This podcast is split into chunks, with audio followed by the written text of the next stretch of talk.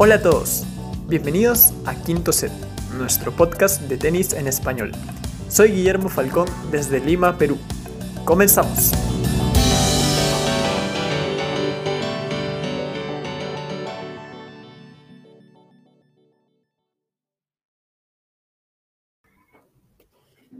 Ya.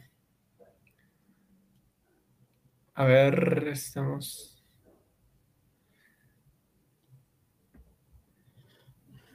Sí, bueno, ya estamos en vivo. Sean todos bienvenidos a un episodio más de Quinto Set, aunque bueno, no es un episodio más. Este es un episodio que seguro va a ser algo nostálgico, va a ser especial, porque, bueno, marca un antes y después en este deporte por el tema que seguramente ya lo ven en el título, ya lo saben, seguidores del tenis, lo que ha sucedido, pero antes, bueno, de ir con, ello vamos a presentar a los integrantes de hoy. En primer lugar, Miriam, ¿cómo estás? Hola, hola, un gusto volver a estar con ustedes, ya los extrañaba. Me encanta aquí compartir con ustedes, aunque sea un, programa nostálgico, como, como dice Guille, pero siempre feliz de compartir con ustedes. Los quiero, los abrazo y qué gusto estar con ustedes. Sí, por supuesto. Miriam, un gusto que estás con nosotros. También desde Argentina, Rocío, ¿cómo estás? Hola Guille, hola a todos. Eh, la verdad que sí, eh, mucho, mucho tiempo. Hoy a la tarde digo, uy, hace mucho que no hago poca, no sé. Encima que hablar de un tema muy, muy triste para todos.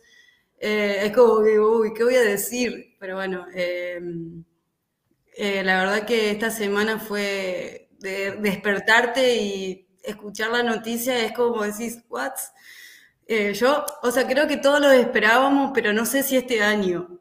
Eh, creo que lo esperábamos el año que viene, eh, pero bueno, fue como una noticia, yo me quedé dura, empecé a llorar como una lagrimita, digo, y por lo menos tengo ese recuerdo del 2019 que fui a Buenos Aires y lo vi, Así que bueno, me quedo con eso, que lo pude ver y nada, eh, fue un, año espectacular para mí, para verlo y cumplir el sueño. Y bueno, eh, espero que, que Roger eh, esté presente, presente en, otros, en, otros, en otras cosas, pero que nunca va, nunca va a dejar de existir.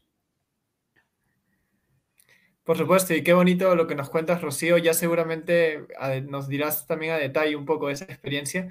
Y también con nosotros, ya oficialmente también en el equipo de Quinto Set, y muy contento de que esté con nosotros, Santiago. ¿Cómo estás? hola, gracias por la invitación. Bien, bastante bien. Algo, pues también triste. La última vez que platiqué con ustedes fue en el podcast de Wimbledon. Venía feliz porque Djokovic había ganado. Y ahora venimos a estar tristes por la despedida de Roger. Creo que va a ser un capítulo bastante emotivo, bastante triste y creo que a todos nos va a salir una lágrima. Aunque yo no sea Roger fan, también me duele. Claro, justamente por, eso, por el hecho de, que incluso que, gente que no sea fanática de, de, Roger, incluso sea de Nole, que muchas veces se habló de la rivalidad que hubo, ¿no?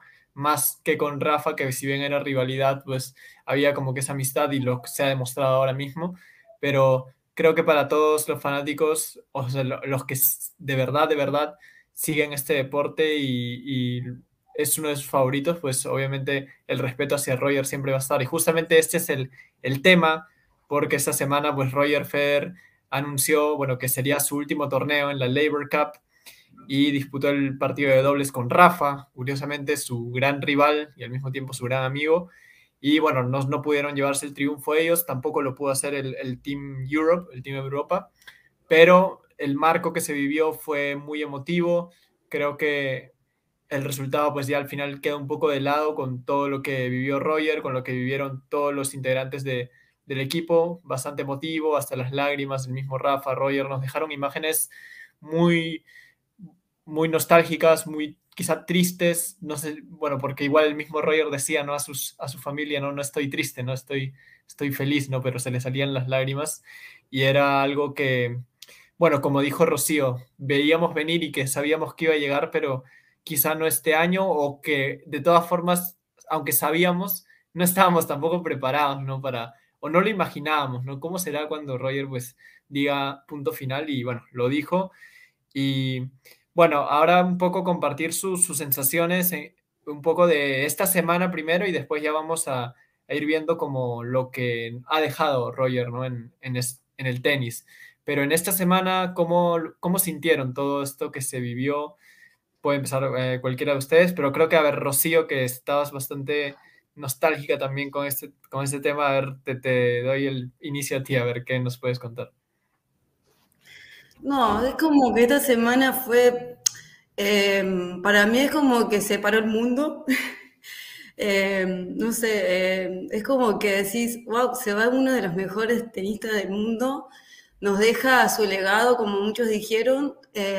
Yo lo, lo, he, eh, lo, he, visto de inicio, cuando él iniciaba su tenis,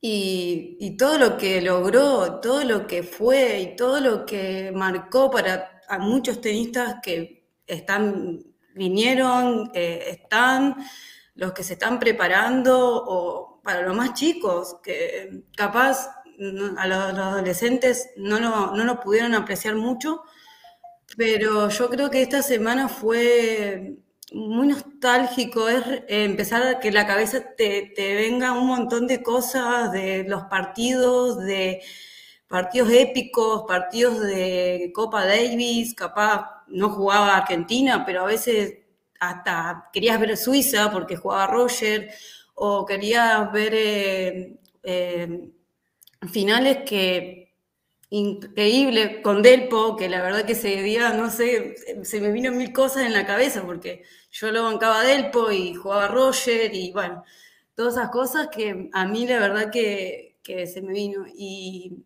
fue para mí unos días tristes, eh, pero también felices porque lo pude disfrutar del 2003 a esta época, hasta 24 años, que yo agradezco eternamente haberlo, haberlo visto, visto todo en, todo sentido como, como fue él. Claro, muy, muy bonito lo que cuentas, Rocío, porque claro, hay varias personas que, y me incluyo también, que ya vimos en Fer cuando ya había empezado un poco, entonces también es, es interesante ver a alguien que haya notado esa evolución ¿no? a lo largo de los años.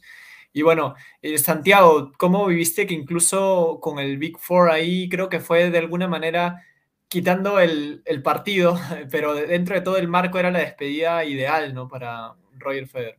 La verdad, yo no esperaba esa despedida. Yo dije, Roger no se merece eso. Roger se merece despedirse en Wimbledon, se merece despedirse como un grande, se merece despedirse todo un año. No me, no, yo no sentía que la Leiber fuera el lugar para el que Roger se en el que Roger se despidiera, pero me dejó, me cayó la boca, me cayó la boca, creo que fue el mejor lugar para que en el, que Roger se pudo haber despedido, no solo porque es su torneo, son sus patrocinadores, realmente él lo creó, sino porque se retiró de forma totalmente distinta a cualquier otro jugador en la historia del tenis.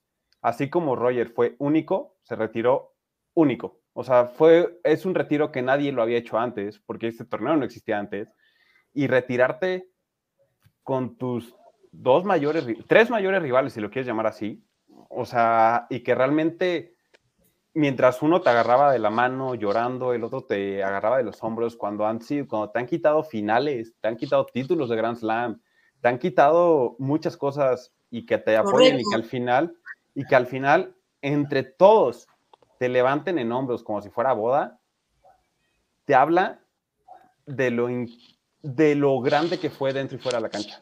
Te habla de lo grande que fue Roger y te habla de lo, cómo marcó al tenis y cómo marcó a todo el mundo, incluso a los jugadores. Y nos damos cuenta de que realmente las peleas en las que me incluyo y que realmente son muy tontas de tu jugador es mejor que mi jugador y Roger es más grande que Rafa y Rafa es mejor que Djokovic y viceversa, son una tontería porque al final los tres son los más grandes de la historia. O sea, y es algo que realmente lo demostraron este fin de semana y el viernes se quedó claro para todos que Roger fue un parteaguas en la historia y siempre se va a quedar como un estandarte en el tenis. Sí, aprovecho también para darle la bienvenida a Álvaro, que igual sabía que se podía sumar porque no se iba a perder este, este episodio. Y bueno, ahorita te, bueno, te saludo Álvaro y luego voy con Miriam también que, para que tenga el comentario porque ya comentaron un poco sus sensaciones Rocío y Santiago, pero Álvaro, si nos puedes, bueno, te saludamos y un, breve, un breve comentario ¿no? esta, de este gran suceso de la semana y posiblemente del año incluso. Compañeros, muy, muy buenas noches. Eh, sí, definitivamente yo creo que junto con el retiro de Serena, los, los sucesos tenísticos que marcarán eh, a este, este año, eh, que uno puede decir, era algo eh, que se veía venir, era algo que tarde o temprano iba a llegar, que quizás eh, se extendió más de lo, que, de lo que debió haber sido, porque seamos realistas, Roger ya tiene 41 años. Uno quisiera verlo jugar hasta los 50 o 60, pero pues el cuerpo dijo basta y, y como dijo alguien de su equipo, la única forma en la cual eh, Roger dejara de jugar era que, que, una lesión lo parara y fue lo que sucedió. Quizás no, no, no, no se retira de la forma en la cual pues uno como fanático hubiera querido. Yo personalmente, al igual que en el caso de Serena, hubiera querido que hubiera tenido una gira de despedida. Al menos con Serena tuvimos un, un último torneo eh, profesional. Con Roger fue una exhibición, más que, más que eso.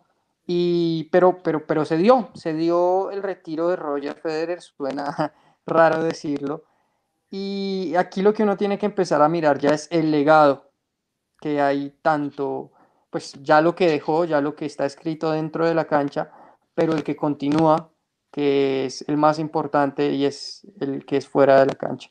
Yo creo que se puede haber discusiones de quién es el mejor tenista de la historia, de si es Nadal, si es Federer, si es Leiber, si es Bjorn, eh, si es Djokovic, pero para mí lo que está claro es que lo que ha aportado Federer al tenis desde su posición como jugador, como, como figura, como líder, fuera de la cancha, lo que ha aportado para el crecimiento de este deporte, para mejorar las bolsas, para darle mayor cobertura en televisión, para que los ratings de televisión también crezcan, eso no se lo ha aportado nadie a este deporte y, se lo sigue aportando. Entonces, la grandeza de Federer eh, se mide ahí. Exacto, ¿no? Mm, varias veces, y eso era algo que le iba a tocar más adelante, pero creo que con lo que has mencionado Álvaro lo, lo voy a decir ahora, que claro, al final el más ganador ya ahorita puede ser en Grand Slams, por ejemplo, Nadal, Nole, en más semanas número uno Nole, pero claro, Federer deja en términos de imagen, de trascendencia, también se puede colocar a la par o incluso un poco más, ¿no? De, y, y, bueno, Big Tree igual es totalmente de otro planeta, ¿no? Ya siempre lo hemos comentado. Ahora sí, Miriam, un poco, cuéntanos tu, tus sensaciones de lo que se ha vivido esta, esta semana. Pues ya me robaron todas las palabras, porque ¿qué más se puede decir de, del gran Federer? Yo también, yo sí soy Team Federer totalmente. Y igual que Rosy, yo cuando vi la noticia, así, paré actividades, subí el volumen y dije, no, ya llegó el momento, o sea, todos sabíamos que ya, ya venía cerca, creo que lo estábamos esperando, pero nadie lo quería. Y cuando vi la noticia, sí, sí paré actividades, me hizo el corazón de pasa y, y yo dije, wow, se siente horrible que, que, un legado tan grande, tanto dentro como fuera de la cancha, habrá mucha gente que no guste de, de su estilo, pero lo que ha hecho por el tenis, sobre todo extra canchas, también la, las aportaciones sociales, todas las contribuciones que tiene para, en, en esto mismo del tenis, ¿no? Y to, toda la filantropía y toda la aportación social es, lo que te habla mucho de lo que es la persona de un Roger Federer, eh, la actitud, la postura. Eh, mucho se ha criticado aquí que cuando era más chavillo era también un poco visceral, pero se habla mucho también de su crecimiento, ¿no? Como terminó siendo un caballero y, y bueno, el, el título de, de, su majestad. Y para mí, no importan los números, siempre seguirá siendo el, el, más grande de la historia. Y por supuesto es un conjunto, nunca le voy a quitar mérito, yo creo que el conjunto del Big Four primero y ahora el Big Three, eh, los hicieron lo que son a cada uno y forjaron su carácter y cada uno tiene unas características muy particulares, pero yo sí siempre seguiré siendo fan de, de Roger por, por, todo lo que representa este, esta elegancia, esta compostura, el, el, perder y darle la mano al compañero con una sonrisa y un abrazo. Eso, eso te habla de lo que es la persona, ¿no? Que, que es Roger Federer. Entonces, bueno, para no, no ser repetitiva y hablar de todo lo que ustedes ya dijeron. Claro, y algo que, mencionaste también no es esa imagen de, de caballero, de, del respeto que, ha mostrado y que se ganó Roger, que incluso, claro, como dice Miriam, en un principio, un Federer joven aún tenía esos arranques por ahí que, o sea, podrían compararse quizá a cualquier otro tenista, ¿no? Que, que tenía esos arranques de furia, pero desde su madurez empezó poco a poco a, a quitarse esa, esas, esas conductas, esas actitudes y generó al contrario de, de, eso que parecía malo, sino toda una figura importantísima, una figura muy relevante también para lo que ha dejado el tenis en términos de imagen, de referencia para el deporte también, porque también recordemos que veníamos de una etapa donde no había una figura marcada, ¿no? Estaban ahí luchando por el número uno varios tenistas, entonces llegó Roger a dominar el circuito, a ganarse un nombre y también, bueno, posteriormente Rafa, posteriormente Nole, pero claro, el primero que llegó luego de esa etapa un poco de inestabilidad fue Feder y por eso también quizá fue el que empezó a atraer más fanáticos, ¿no? Antes de la llegada, obviamente, de, o del surgimiento de Rafa y de Djokovic. Es que esa, esa es la palabra que, que, que, que quizás uno asocia con, con esa etapa temprana de la carrera de Federer. Cuando hablo temprano, hablo ya de ese Federer consolidado, esa etapa entre 2005 y 2010, 2004 y 2010, y es, y es dominio. Eh, Federer dominó de una forma impresionante con, en sus primeros años. Eso, eso solamente cambió hasta que pues ya entró en sus 30 y hasta que también llegó Djokovic. Pero el dominio que tuvo Federer fue quizás en esos primeros años lo que hay, hoy hace que muchas personas pensemos que quizás el, es el tenista más grande de la historia. Pero el, el, punto aquí, y es, y es, y es, lo, que, lo que tú decías, Guillermo, es cómo transformó, dio claridad a un tema que estaba en, discusión y puso el, el tenis en un, en, un, primer plano, en, en las primeras páginas de, de, los diarios otra vez, quizás desde que eh, no estaba esa rivalidad entre Sampras y Agassi, el tenis no había perdido ese carácter y ya en sus últimos años de declive estaba necesitando una figura y pues llegó una figura que, que 20 péguele de años después pues ha marcado este deporte y, y, lo va a seguir marcando porque él, dijo, él dice que, que no se va a desvincular del todo del tenis, pues ojalá sea así. Yo considero que hay pocos tenistas que han marcado tanto la historia del tenis.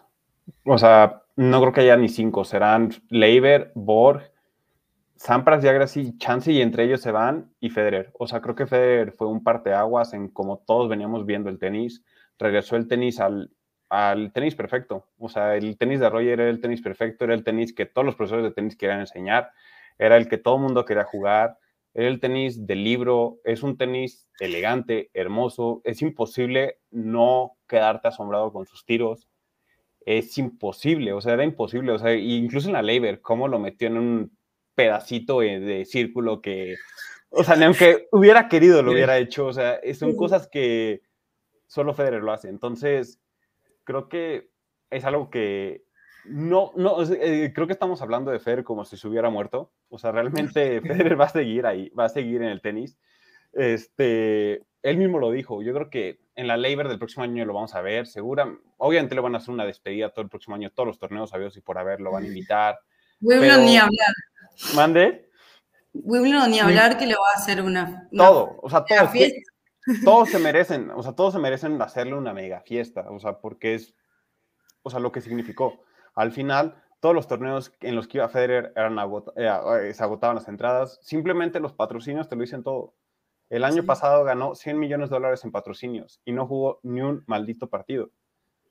Es lo que te habla de lo que mueve, o sea, lo que mueve al mundo. Entonces, realmente Federer, no, lo repito, no soy fan, pero es imposible no darle las palabras que se merece.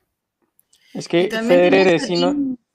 Tenía ese tenis exquisito y vos lo veías jugar y parecía que el tenis era fácil. O sea, vos lo ves exacto. y, y Federer te lo hacía como decía, es fácil de jugar. O sea, quisiera jugar al tenis.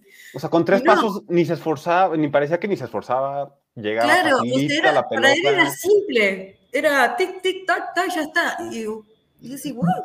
Pero Yo, ¿no? a- al inicio, Es el guapo yo, que, que ni suda ni se despeina, ¿no? Cuando juega. yo al inicio, cuando empecé a ver el tenis, decía, es que qué fácil, qué, qué, qué envidia ser fan de Roger, todo lo hace fácil, no te tienes que preocupar en sus partidos, no sufres en sus partidos, ya en las últimas décadas no puedes decir eso, ¿verdad? Pero al final decías que fácil, todo lo hace ver fácil, gana siempre, es como irle al, al segura, a la segura, no tienes que sufrir, siempre va a ganar, a todo el mundo le cae bien, pero realmente él solito, o sea, fue algo que nunca vamos a volver a tener en la historia. O sea, no hay nadie que se le iguale, ni ha habido nadie parecido. Ni lo habrá, yo creo. Claro, esa parte, ese aspecto que es lo que a- muchas veces le da a Federer ese, ese crédito de- del mejor, ¿no? Porque por la técnica, o sea, la técnica exquisita, ¿no? Como dicen ustedes, los golpes muy, muy buenos o como sorprendentes, algo que, que de La manual, como se dice. Y Mm. la estética, ¿no? Esa parte también es algo que, que muchas veces se rescata en, en Roger y es algo que, como dicen ustedes, ¿no? Parece verlo sencillo, pero no lo es para nada, ¿no? Es que, es que es complejo. Mucha, mucha gente dice que, que Roger nació para jugar al tenis, que quizás hay otros jugadores que tienen más mérito porque, porque dicen, no, es que se, se esfuerzan más, buscan lograrlo más, quizás entrenan más. Federer lo hace todo muy fácil, es muy sencillo para él. Y hay que tener en cuenta que hay, hay- hay un, hay un término y es que cuando, cuando la gente dice es que Federer le pega muy natural, muy suave, muy simple, muy natural. Y yo, yo me pongo a pensar y digo, no, esto es lo más antinatural que existe. Natural es como, como, como tú, Guillermo, como yo le pegamos, que hacemos maromas para intentarla meter en, el otro lado de la cancha. Eso es lo natural. Lo de Federer es trabajo, es entrenamiento, es buscar la perfección en los golpes. Y eso fue algo que, que, que él logró y que llevó a que, a que, a que esa figura de Roger Federer se eh, estableciera también en otra palabra, que es quizás la que hoy predomina y por la cual es tan famoso, y es popularidad. Roger Federer es sinónimo de popularidad en el tenis. Eh, Eso es, eso es algo que, que, que nadie ha igualado. Lo popular, lo que atrae, lo que lo sigue la gente, cómo quieren comprar sus, sus gorritas con el logo, las camisetas, tomarse una foto. Eso, eso fue el, el verdadero cambio. Ese fue. A mí, a mí lo que me duele un poco es que, que no sea un retiro como, como el de Serena, que también se nos pasó ese capítulo y abrazo fuerte a la reina, pero eh, que, sea, que haya sido por una lesión, que no haya sido como voluntad propia, ¿no? O sea, si vemos que se lesionó y ya nunca se recuperó, no fue decir ya llegué hasta aquí, ya gané, ya, ya llegó mi momento, sino que fue a raíz de una lesión, pero pues nos habla un poco de lo que, de lo que está diciendo Álvaro, de, de todo este esfuerzo, ¿no? O sea, se, se ven muy natural y todo, pero lleva, lleva su tiempo y yo siempre he dicho que el Victory, bueno, desayune, desayuna, come y cena tenis y de eso viven y en eso están todo el tiempo y, y se está empezando a notar ya en, en las lesiones. A mí sí me dolió que fuera un poco ese, ese tema, pero pues un día tenía que llegar. Y creo que duele más por, porque se retira por lesión que por su propia voluntad. Y yo creo que eso, porque bueno, hay muchos jugadores que se retiraron por lesión o, no tienen otra alternativa y tienen que ir, dejar y, también es doloroso porque capaz pueden dar, ellos piensan que pueden dar más sin una lesión y, Roger capaz, eh, sin una lesión, este año lo podía terminar capaz eh, con Wimbledon, con el US Open, con, con el Master 1000 de París. capaz este año fuera otra cosa que no pudo hacer. O retirarse en Basilea, que era capaz su sueño. Pero yo creo que el retiro que tuvo Roger fue el mejor retiro, como lo mencioné. O sea, creo que fue el mejor retiro que pudo haber tenido. O sea, realmente creo que como nosotros como fans estamos diciendo, hubiera sido mejor Basilea, hubiera sido mejor Wimbledon. Pero realmente retirarte con todos tus compañeros ahí, creo que es un retiro Ah. bastante especial y es un retiro único. No, el Pero, o sea, momento al me lado- gustó. al lado del La- rival la, la causa vida. fue la que no me gustó. Exacto. Sí, sí, sí. Y, a- y a- Pero o sea, el, el momento fue enorme. El problema es, es la causa, ¿no? La, la lesión. Pero también se agradece que nos no siga intentando y esforzándose tanto y que lo veas exacto. apagándose poco a poquito como este Murray que, que ya, ya te da cosita que siga jugando, ¿no? Ya pega una carrera y dices, ay, se nos va a desarmar. Es que Pero La Roger- caída que el tuvo es exacto, Roger no merece. el doble de Barretir y yo No. digo, bueno, acá, acá ya estamos. Es que Roger no merece perder en cuarta ronda con el que sea, Exacto. al menos que no sea Sí. Djokovic y Nadal. O sea, realmente fue Roger no enorme. merece. O sea. Roger y no lo merece. O sea, Roger merece despedirse o con un título o en una final, si lo queremos ver así. Pero realmente Roger no merece estar perdiendo en cuarta ronda con Hurkacz. O perdiendo, o casi perdiendo en primera ronda con Manarino. O sea, realmente Roger merece perder en las rondas finales. O sea, bueno, no perder, ganar. O sea, realmente yo creo que también por eso él dijo, o sea, es que a mí, hasta a mí me dolería verlo perder. Y eso que yo antes me emocionaba cada vez que perdía. No voy a negarlo, o sea, voy me emocionaba cada vez que perdía. Pero no. es que no lo merece. Pilluelo. No, ¿No se les hace paradójico que el jugador más emblemático del torneo más importante eh, del mundo del tenis, su último partido lo haya perdido con un, sei- con un set final 6-0? O sea, eso es como, uy, yo la y verdad aparte, no ¿contra pensé- quién? Sí, co- Por Sí, eso la Con un verdad, también- Djokovic o con un Nadal no me importa, porque bueno. son- Exacto. Yo hubiera puesto un dobles, no se podía. Nunca fue, ya es como más doloroso. No, Ya, pero- Pero realmente eh, Roger se veía físicamente muy limitado en, en su partido de, de este viernes, sin movilidad, tratando de cuidarse. eh, Ese era un poco lento. lo- a lo que iba, ¿no? Y creo Que- que- que- que- Qué doloroso ver que sea tan físico. Y creo no que fue sea el mismo. Un retiro por gusto. El Porque que ni dijo- entrenarse se pudo, ¿entendés? Entonces ya Exacto. hasta eso, si no puedes ni entrenarte, es como más doloroso. Creo que él dijo que lo único, o sea, que ese 6-0 le dijo que ya se tenía que retirar, o sea, que eso le marcó después del partido que ya se tenía que retirar y el único tema era cuándo. O sea, cuándo lo iba a hacer y cómo lo iba a hacer, pero él ya sabía que después de ese 6-0 se iba a retirar y es que, o sea, es que ese 6-0 a todo el mundo le dolió. O sea, si a mí me dolió, no me quiero imaginar a él. O sea, a ti, Rocío, para lo que voy es que a todos, o sea, a todos nos dolió porque es que es como, no, es que, o sea, no merece, o sea, es que la verdad no lo merece. A mí es lo único que me sigue doliendo. Ah, y la final del 2019, no sé, también. Es lo que iba a decir, yo ahí quería llegar, mira, como fan de Djokovic de Hueso Colorado, ayer estuve pensando y de, de verdad dije, me hubiera gustado solo por un segundito que Roger se hubiera levantado en, en Wimbledon 2019 el título. Obviamente después se me pasa el Porque gusto, ahí fue pero... su último año que jugó Ajá, o bien. sea, que, ju- y Entonces que jugó como bien. que es más doloroso todavía Sí. ese espíritu. No, o sea, en 2019 fue su último año que jugó. O sea, realmente que Ujú. jugó bien. O sea, 2020 realmente ya no era él. Pero es cuando dice, 2020, después de la lesión en Australia, que creo que es porque salvó contra Milman y contra Sandgren, se jugó una maratón de, de cinco sets. Ahí creo que ya fue donde. Ese fue su detonó todo. último torneo como tal en, en condiciones plenas, podría decir Sí. o no. Porque ya después vinieron las cirugías, las limitantes, la pandemia, volver. todo. Roland Garros, que se tuvo que retirar después de ganar tres partidos. Wimbledon, que fue el- ese famoso 6-0. Pero sí, realmente a Roger lo terminaron retirando las lesiones. Ni siquiera su tenis, porque, porque como lo acabamos de decir, lo tenía. Pero, pero con una lesión de rodilla a los 40 años ya es muy difícil volver. Es demasiado Imagínate difícil. a y ni Delpo, que tiene él pudo. 34 años y le pesa las rodillas. Imagínate uno de 41. Yo ayer, la verdad, ¿Saben qué, que lo- saben- Continúa, Álvaro, ahorita digo.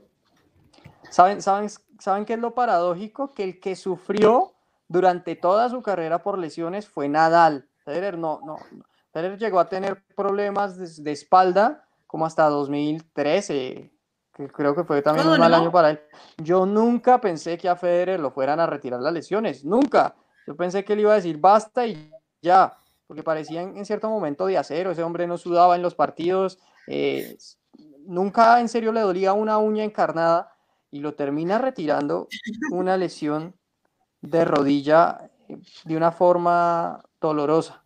Entonces sí, es, es, paradójico también eso.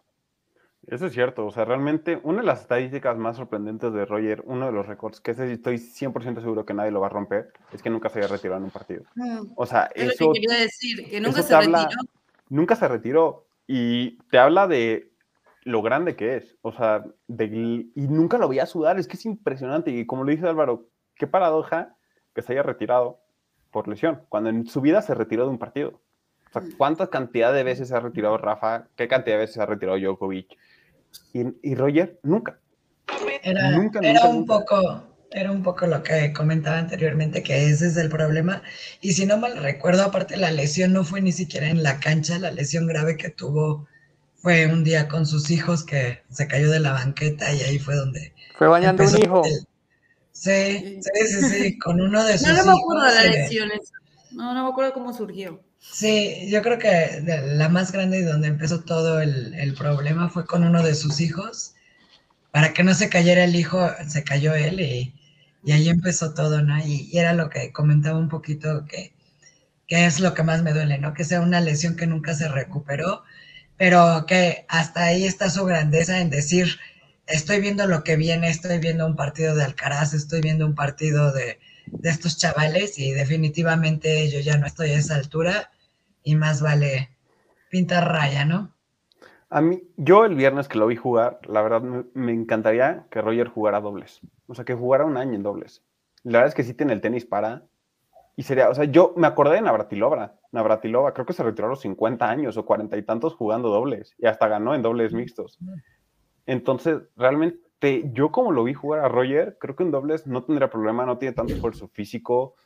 Obviamente no estoy diciendo que sea fácil, pero creo que podría, o sea, creo que sin problema y podría ganar miles de Grand Slam, bueno, no sé si miles, pero un par de Grand Slams más sin problema. Ahora que, bueno, hace un rato que Rocío mencionó lo de... El problema es que, que, el, que, el, que Sí, sí. Dale, completo, completo con lo que mencionaba. No, digo que hace un rato Rocío mencionó lo del Potro y, que justamente del Potro dijo una, una vez hace, bueno, cuando también tuvo su conferencia, ¿no? Que él más de... No, no, más, porque yo estoy más triste todavía. Más de recuperarse por, por un tema competitivo es por, por una vida buena, ¿no? O sea, en, su vida cotidiana, ¿no? Y yo me imagino que Roger también debe estar buscando lo mismo, ¿no? O sea, recuperarse mm. para poder hacer actividades con su familia, para poder estar tranquilo y sin un problema en la rodilla. Y por eso creo que aún tenía esa esperanza de estar en cancha aún, a pesar de que de repente luego de lo de Wimbledon 2021 no se veía competitivo como para luchar por un gran slam más, ¿no? creo que la idea también era, o me imagino que habrá sido recuperarse bien primero para poder estar físicamente bien ¿no? en, sus actividades cotidianas y luego ya aspirar a llegar de repente a jugar un torneo o dos torneos. Pero me imagino que ahora esa va a ser la, intención de Roger, algo similar a lo que en su momento dijo. Eso no lo había pensado y tienes mucha razón, o sea. Claro, sí, total. O sea, él absolutamente no, está como retirado. Él dice que no está retirado porque él quiere como buscar un, hasta que no vuelva a buscar una solución. Y si lo encuentra a tiempo, él quiere volver a jugar. Pero no sé. Es que, o sea, nosotros pensamos que los tenistas, bueno, sí nada viven para la cancha y para los partidos, pero también tienen una vida fuera de. Y también tienen hijos. Y también quieren jugar y correr con sus hijos. Y quieren divertirse en el parque con ellos y ves, por ejemplo, ves, por ejemplo, a Rafa y lo ves después de Roland Garros con una muleta caminando dices, ok, está infiltrado, pero dos años más así, jugando y a los 60 años, si quiere jugar con su hijo de 15 años, no sé, te estoy dando un ejemplo, no sé cuántos hijos, cuántos años va a tener su hijo cuando él tenga 60, pero ¿cómo lo va a hacer? O sea, a lo mejor ni va a poder caminar y son personas que tienen el dinero del mundo para poder hacer experimentos de si necesitan una pierna con piedras de luna, lo pueden hacer, o sea, tienen todo el dinero para y aún así no, no se puede. Entonces, creo que también merecen una vida digna en un futuro y no solamente en las canchas, o sea, merecen poder ser felices fuera de. Claro.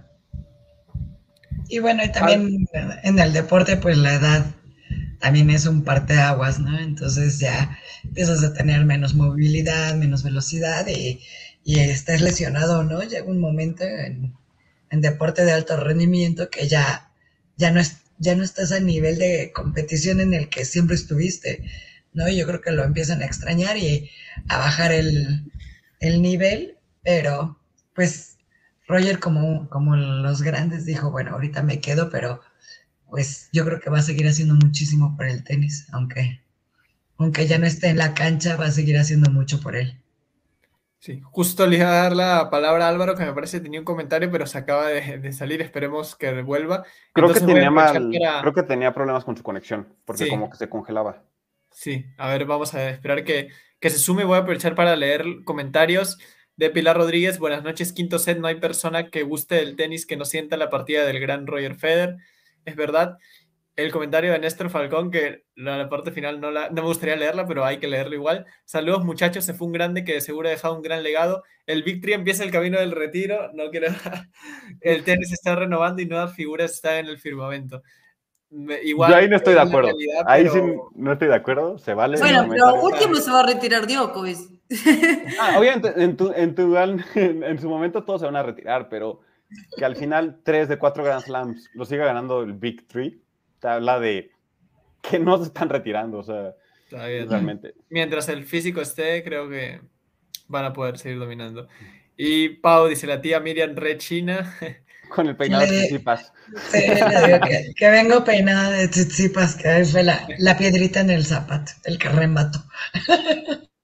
Daria Kelly dice, sí, gracias a Roger por todos los años fantásticos y tu amistad con Rafa tan positivo en deportes. Muchas gritas al Team World y Team Europe. Dulces Sueños de New York City. Y bueno, un saludo también. Eh, Green Bills, buen debate, amigos. También un gran saludo.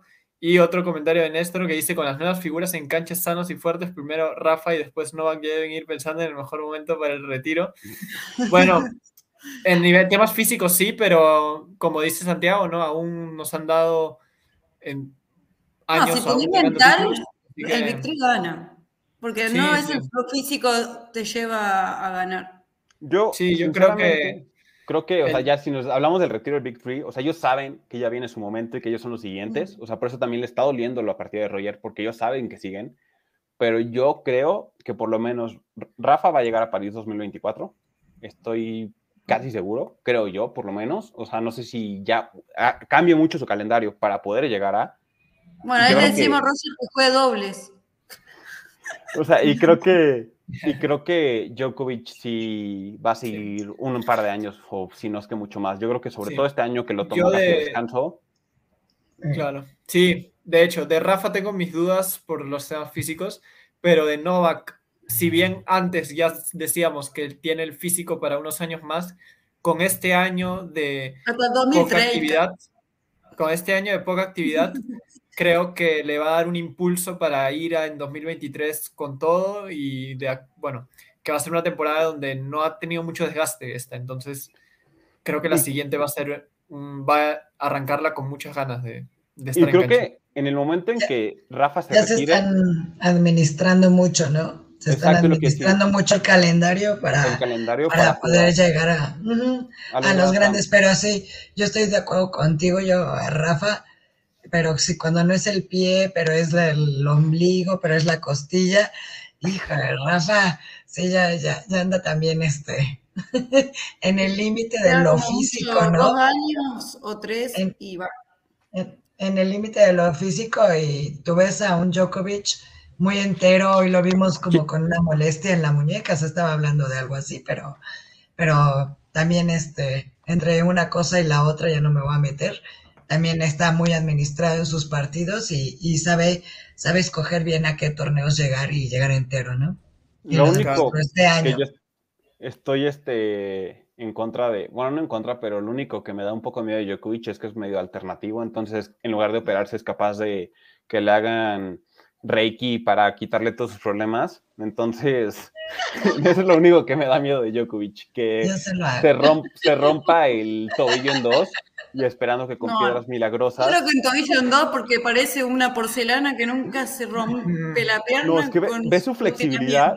Lo vi los tiramientos y es que la pierna, No. él podría haber sido gimnasta olímpica y Es de goma ese hombre. Yo te juro. Sí, había una, aquí, ya tengo un desgarramiento de. una de dos foto en Tokio, ¿no? Que está con unos gimnastas y él también Sí. haciendo su... su split, o sea, Sí, es que yo también digo, meses. Tendrá que competir, le- les gana. O sea, perdón por lo que decir, pero ¿cómo tiene hijos? O sea, no tiene testículos ese hombre, o sea, es que no, o sea. Es que en verdad es impresionante cómo le hace. Y, Sí. y también a, a este comentario que de repente también como le cambió el calendario a Roger también puede ser la, la vida familiar, ¿no? A Rafa quizá, que dice, no sé si Rafa durará más de un Roland Garros teniendo su primer hijo, Mm. posiblemente también. Sí, también es cierto. Es cierto. Y también, que por ejemplo, porque hemos visto que Rafa... Rafa, también ya huele a formol. ¿Ya vuelve a qué, perdón? ¿A qué? ¿Qué dijo? A formol. Que huele a formol ya, Ah. Rafa, también ya. Está como la reina Isabel. Qué bueno que no vinieron ni, ni Rodrigo ni Paulina, pero les mandamos un besote grandísimo. Sí. Aquí. Yo, yo les consiento a su Rafa y lo defiendo. Lo que sí iba a, a mencionar es que incluso Rafa ahora mismo para la Leiber, o sea, no estaba en condiciones y ha ido específicamente por el tema de la despedida de Roger. O sea, si no fuera por es eso, un buen se hubiera ausentado. Eso, a mí lo que me generó dudas más del problema abdominal, que creo que ya todos sabíamos que medio tenía, que tenía problemas personales de muchas noches sin dormir. Entonces eso te habla de que está teniendo, no sé si ya nació el hijo y no está No, no, dormir, nace la semana que viene supuestamente. o que estén teniendo problemas, este, pues, prenatales, no sé cómo se diga, pero creo que no ha sido un parto fácil, o no va a ser un parto sencillo. Y eso No, creo que supuestamente también... está para el 8 de octubre, pero me parece como que se tiene que recuidar. No sé por qué. Exacto. pero- No sé, entonces Ojalá creo que, que... le vaya todo bien y puedan hacer bien y, y no Y creo que-. No sé, no soy padre, pero creo que la vida con un hijo te cambia totalmente. Entonces, hay que ver cómo lo maneja Roger. R- Rafa, perdón, porque realmente es el único de los tres que no había tenido un hijo. Mm. Djokovic Claro. tiene dos. Y vos lo veías a Federer con sus hijos y cómo era él en los viajes y cómo los llevaba y los cuidados que tenían. eh, Pero estos son como partos programados, ¿no? Así con sus gemelos perfectos de esta cosa de genética suiza por ahí, medio extraña. no te- yo tengo Borra- dos mellizos en cada cada que no me tiene mato. hijos. No, Borra. a mí me decís mellizo y no sé, me muero en ese instante. No, hombre, estos estaban como muy estudiados, son como de la NASA o algo así. Bueno, Eh, la la pregunta que uno se tiene que hacer es si alcanzó a ahorrar lo suficiente Roger para la pensión, para mantener a los cuatro Sí, niños. yo creo que eso es lo que estaba pensando. Creo que los hijos ya tienen, tienen la plata hecha ya. con todo lo que, lo que gana, seguramente que sí. Sí, O sea, y 100 con lo millones de la dólares en un todo, año. ya. Y además, es que Roger va a Sin seguir trabajar. ganando. sin- o sea, Roger va a seguir ganando. Y creo que no ahorita a hay un a que me comentario. con uno de ellos. Roger va a seguir sí. haciendo montones de giras de exhibición. Y eso creo que no nos vamos a cansar de verlo. O sea, creo que el Sí. próximo año va a haber giras por todo el mundo. Y por lo menos por los próximos 10 años, lo que va a hacer Roger y Rafa van a hacer giras de exhibición. A más no poder. Yo sí Guárdala. lo vi, yo sí lo Roger vi. dijo que no destacaba, eh, no de que No no. ¿Algo decía Álvaro? Tengo la remera. no descartaba. Perdón, es que estoy teniendo problemas de conexión. Roger dijo que no descartaba eh, eh, comentar algunos partidos. A mí me encantaría escucharlo en una, en una eh, pues, cabina de transmisión. Me ¿Pone fascinaría. En lugar, de, en, en lugar de escuchar a Luis Alfredo Álvarez, bueno, prefiero escuchar hasta. Ay, no, Claire, sé. hasta que lo reemplaza a Claire, que capaz. O sea, prefiero escuchar no sé a quién, o sea, hasta. Al que sea. O sea, te lo juro, hasta la jueza de silla que eliminó a Djokovic en el US Open. O sea, prefiero escuchar al que esa que a Luis Alfredo Álvarez, a quien sea. Pero creo que, o sea, a mí me encantaría ver a Roger de lo que sea, menos de coach. De coach no me gustaría. ¿No? Mm, no. No sé, creo que a ninguno del Big Team. De coach de Djokovic. No. No, de hecho a mí me encantó eh, en la labor, me encanta cuando se acercan todos y todos les empiezan a hablar. Yo No dije, sé, pero a mí me parece ese como que está coach muy bien te está- organizado, muy buen organizado está. Es como está no sé, ¿Muy qué? ¿Perdón? muy organizado, está muy bien organizado la Lever Cup. Es Era- como que no parece exhibición, no Exacto, parece... es lo que decir. Creo que, no sé, ya nos estamos desviando un poco del tema de Roger, pero creo que la Leiber supera por un millón La de Copa veces a, Davis. a la Copa Davis. A la Copa Davis de, de, de, de Piqué, porque la otra Davis, pues era la Davis. Pero creo que la Copa Leiber es el mejor torneo que puede haber. Cada año, cada año la Lever Cup es lo mejor que hay. No sé, es como El año que- pasado fue una basura, pero fuera de eso, creo que este año fue muy bueno. Yo, a- O sea, pensando, bueno, claro. a ver, El nivel, o sea, es altísimo, pero claro, el año pasado no hubo emoción porque, claro. Europa se lo llevó de encuentro, ¿no? Pero claro, el nivel siempre es de lo más alto porque están los, los mejores. Y creo que, o sea, yo, yo lo único que pensé, dije, si este año lo vuelve a ganar Europa, creo que debe ser un equipo Unión Europea contra el resto del mundo, para que sea parejo, o sea, porque realmente era un dominio total de Europa, pero pues, a mí me gusta, ha gustado mucho el formato de la, de la Labor, no soy yo que sigo, la sigo considerando un partido de exhibición, me gusta mucho y creo que se le agrega algo de, de equipo a algo que el tenis no tiene porque el tenis es el deporte más individual que existe y creo que por, que por lo menos una vez al año haya equipo que no sea de tu país, eso lo vuelve único. Ver a, ver a, a Djokovic coachando a Nadal y a Federer y viceversa se me hace algo wow. O sea, se me hace algo increíble. Ya ver a Berretín y a Tsitsipas coachando a Djokovic hace una tontería, pero de ahí en fuera ver a Federer y, a los demás coachando a los demás. Era lo que iba a decir. Imagínate tener tus coach aquí, tienes a Murray y a Djokovic diciéndote cosas y dices, no. Y de Exacto. Capitanes. Ay, los y de capitanes. capitanes ajá. leyendas que fueron buen, buenos jugadores. Entonces vos decís todo, entre los capitanes que marcaron también una historia en el tenis, eh, los jugadores que hay, la organiz todo. Es como que los jugadores, es como que para mí fue eh, año tras año creo que va a, tra- va a trascender muchísimo más que, que la primera vez, que la segunda, y yo creo que va a quedar, eh, va a quedar para siempre la Lever Cup. Sin Roger, con Roger dentro. Yo, a mí lo único Nah. que me gustaría que cambiaran de vez en cuando a la sigue- Cup es a los capitanes. Creo que tienen contratos. Así que O sea, a lo mejor y cambiarlos cada tres años, cada cinco años, pero que haya un cambio, ¿sabes? Que no siempre sea Borg y McEnroe. Que no sé, que de repente, no se verá Leiber de capitán, aunque ya sé que está muy grande. No sé, me gustaría, la verdad. O sea, creo que, no sé, Leiber, pues al final yo no lo viví, pero. no sé, yo quisiera ver a un Roddick, a un Sampras, a un a un Agassi. Sampras y un Agassi, aunque son del mismo, no podría ser, pero un Sampras, No, a un eh, sé. Un Lendl. Ujú. un Hewitt, o sea, no sé, Mm. algo diferente, ¿sabes? No que siempre sea Borg y McEnroe. Un Nadal y un Federer en su momento, aunque bueno, también los dos son del equipo de Europa. Claro. Es que ese es el problema. El equipo de. Europa. No, creo europeo. Las sorpresas vienen siempre del, del resto del mundo, ¿no? Ahí es cuando dices, híjole, ¿a quién metieron a Isner? Y dices, no, no, no, no. No, pero este año estuvo de, muy de bueno. Europa. Me gustó el team por el mundo. En la- A mí- yo me acuerdo que dije que metieran a Fritz y todo el mundo me, me abuchó por aquí. Ah, el buen Fritz ya se ganó, No, ya se ganó su puesto en la, en la Labor. a mí también me gustó mucho, la verdad, que hayan metido, o sea, el resto del mundo, creo que el resto del mundo realmente se lo tomó con seriedad y creo que Europa no se lo tomó con la seriedad que debería de habérsela tomado. Creo que... Pasa que ya está cansado de ganar. No, Entonces, y- no, y deja tú, o sea, a ver, si nos vamos a la, obviamente son Rafa y Roger, y además es Roger, que si quiere jugar nada más un torneo, se lo tiene que crear ese torneo para que, porque Roger se merece todo, pero no, no respetaron las reglas, si son, nos vamos a by the book. O sea, realmente... No.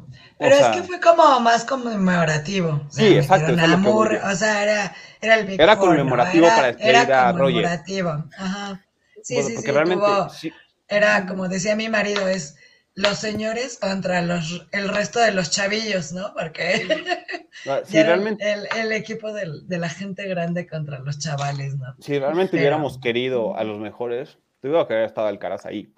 Pero sea, Alcaraz supuestamente dijo que no, pero bueno, él es- hubiera estado, pero Claro, ya dijo mucho, que por, mucho- porque iba a jugar Copa Davis, entonces bastante desgaste ya no aceptó, ¿no? Pero bueno, creo que estaban supuestamente Rafa y Roger para un partido y después ya por eso llevaron a Norri, a Berretini. Pero como dice Santiago, ya era un poco más en homenaje a, a Federer esta, esta decisión, ¿no? Y el equipo de Europa, del resto del mundo, bueno, sí, creo que fue con lo mejor un poco. Por ahí pensábamos que, por ejemplo, Jack Sock, que no es un singlista destacado, pero bueno, siempre en la Labor Cup está presente. No, está más para el dobles. Y es que sí, el o sea, es que es, es- es muy buen doblista. O sea, creo que. Mm. creo que Para mí eso que- lo llevan a- para ello, lo llevan para el dobles, porque Exacto. saben que en el creo- dobles marca. al único que hubiera cambiado sería Tommy Paul por Kyrgios. O sea, si me hubieran dicho, que, el porque creo que lo veo muy desanimado. Yo, yo no lo veía como. con- Sí, yo digo, O sea, "Ah, pero tendría Kyrgios. Pero Kyrgios ya que necesitaba descansar y quería estar con su familia y demás. Pero creo que el resto del mundo sí dio lo mejor que tenía con los que, que tenía. Y creo que el resto del mundo se fue un poco para conmemorar a Roger, que al final pues, es un partido, es un torneo de exhibición, al fin y al cabo. Juegan mucho dinero. O sea, hay mucho dinero envuelto. Creo que cada ganador se lleva 300 mil dólares, una cosa así mm". más si ganas partidos, creo que te llevas otra buena cantidad de dinero y seguramente patrocinios y demás, te has de llevar también buena cantidad de dinero, pero al fin y al cabo no te da puntos de ranking y no te da ningún torneo, no te da ningún título, o sea, es, al final es un torneo de exhibición y también, pues no puede hacer mucho si es un torneo de exhibición. Claro. Bueno, volviendo un poco al, al tema Roger, mira un comentario de Green Views que dice, solo esperamos que Roger en un año no aparezca con panza de Homer Simpson en un año de retiro, por favor. Me imaginé a Thor así comiendo alitas con la panzota. Y, y Pau también, el gaffer eran Isner y Kyrgios, por eso no se ganaba. No, a mí Exacto. me hubiera gustado que esté Kirios. A mí me hubiera encantado que estuviera aquí. Y Opelka también. No, no, Opelka no, pero Kirios sí. No, Opelka no. Pero no sé, o sea, creo que el próximo año va a estar Roger también. Se juega en Vancouver, que creo que es algo bueno que se juegue ya en América otra vez. Este, y pues, Roger va a estar ahí, entonces esperemos que Roger regrese antes de la Labor. O sea, aunque sea como comentarista, como un partido de exhibición, con algo, me encantaría. Me encantaría Sí. ver a Bueno, ahora un poco, sí, volviendo a- al tema, bueno, ya hemos hablado bastante, ¿no? De lo que nos ha dejado este, este retiro de Roger. No sé si Álvaro, creo que antes de, de que se te vaya un poco la conexión, tenías por ahí algún comentario pendiente, ¿no? De un poco lo que estábamos comentando, quizá el tema físico, de que si era la mejor manera de, en la que Roger cerraba pues, su, su carrera. No sé si tienes ahí algún punto pendiente. Pues de ese, en cuanto a ese punto, quizás es, es que no, no fue de la forma en la cual todos, todos, todos quisimos o queríamos que, que se despidiera Roger. Todos siempre, o yo personalmente me lo imaginaba su último partido en Wimbledon en algún momento despidiéndose, que, que fuera y que, que lo hiciera de una forma competitiva, no exhibiendo ya un, pues un, final de una carrera que, que, no se terminó como, como, como él tampoco hubiera querido. Eh, el tema físico, lo que mencionaba Santiago, lo importante es entender que, que Roger hasta ahora tiene 41 años, que es probable que le quede media vida y que pues la parte del que es importante, pero no lo es todo. Son, estamos hablando de que se retiran, pero son jóvenes que tienen una vida por delante. Y pues de aquí en más es buscar su bienestar para su vida cotidiana. Lo mismo que hablaban de que es lo que está intentando hacer Juan Martín del Potro. Sí, eso es algo muy, muy claro, ¿no? Que eh, evidente, o sea, debería estar evidente, pero muchas veces el hecho de verlos como deportistas solamente no, nos quita esa, esa parte de que también son personas y de que muchas veces si siguen arriesgando en su físico, pues pueden generarle consecuencias graves o, bueno, negativas a, futuro que, que, les impidan, pues, estar en condiciones. Que fue lo que, lo que declaró Rafa, ¿no? Que dijo que él ya está cansado de en su vida diaria estar con dolor, ¿no? Y no poder, no poder tener vida porque está con dolor constante, ¿no? Y, eso, que tiene... demuestra el grado que, que es de exigencia.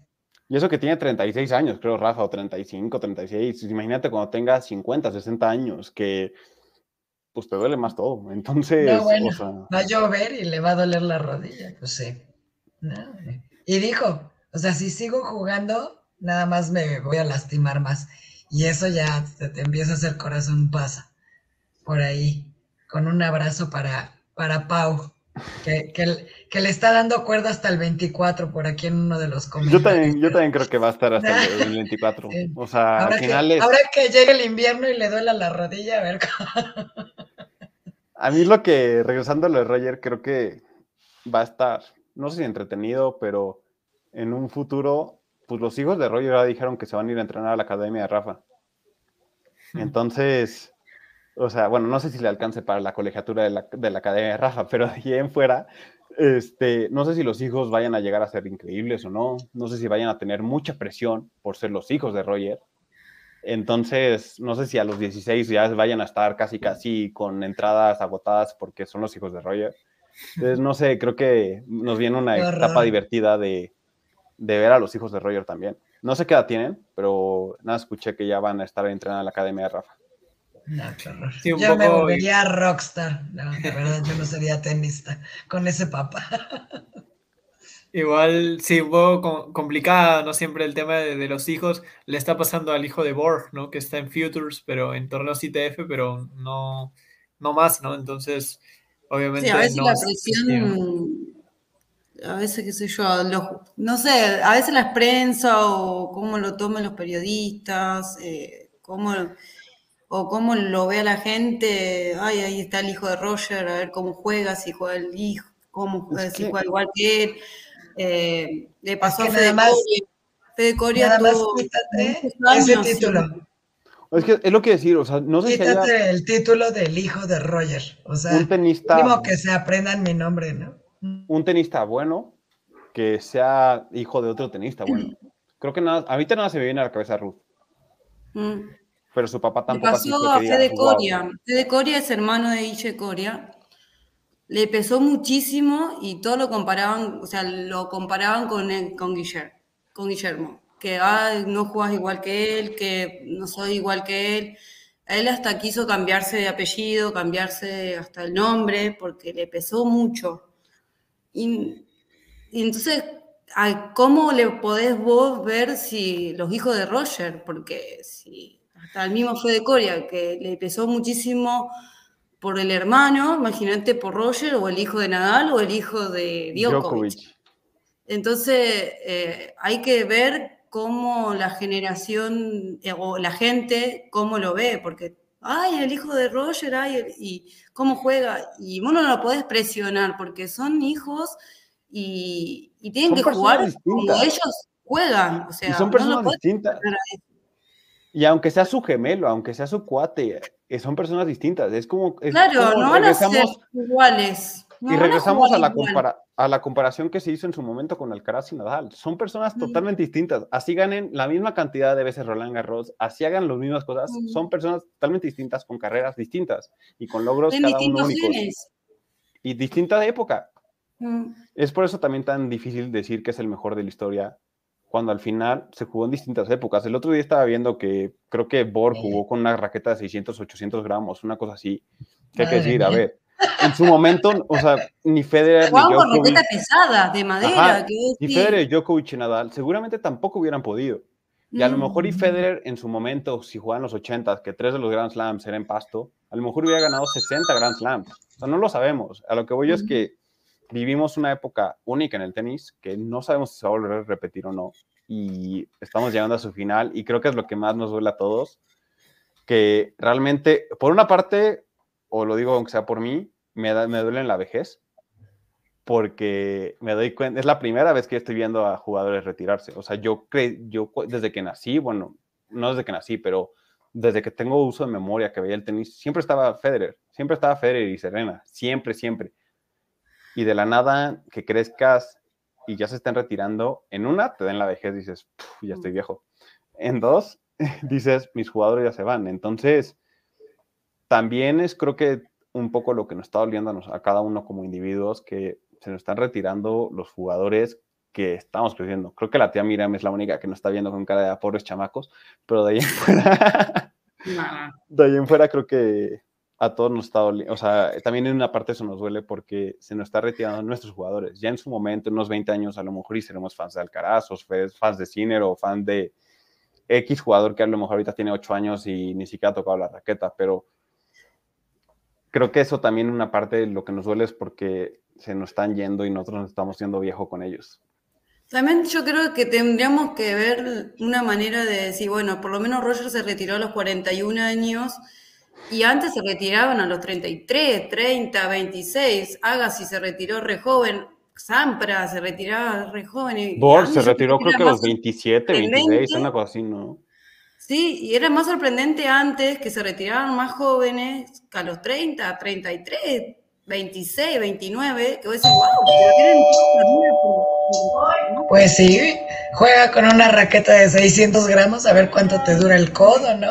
No, pero ya en esa época no se jugaba con eso, se jugaba con más liviandad, o sea, en el 2000. No, no sé, o sea, realmente no sé, pero eso, eso es cierto, o sea, al final creo que hay una frase que todos sabemos que es no, no llores porque terminó, sonríe porque sucedió, y realmente eso es cierto, o sea, Qué afortunados somos. Pudimos disfrutar bastante, porque vos decís, capaz a los 30, a los 30 o 26 decían, bueno, nos vamos, nos retiramos, y, y, hasta, no sé hasta cuándo podríamos estar sin un Roger Federer, sin un, sin un Djokovic, qué sé yo.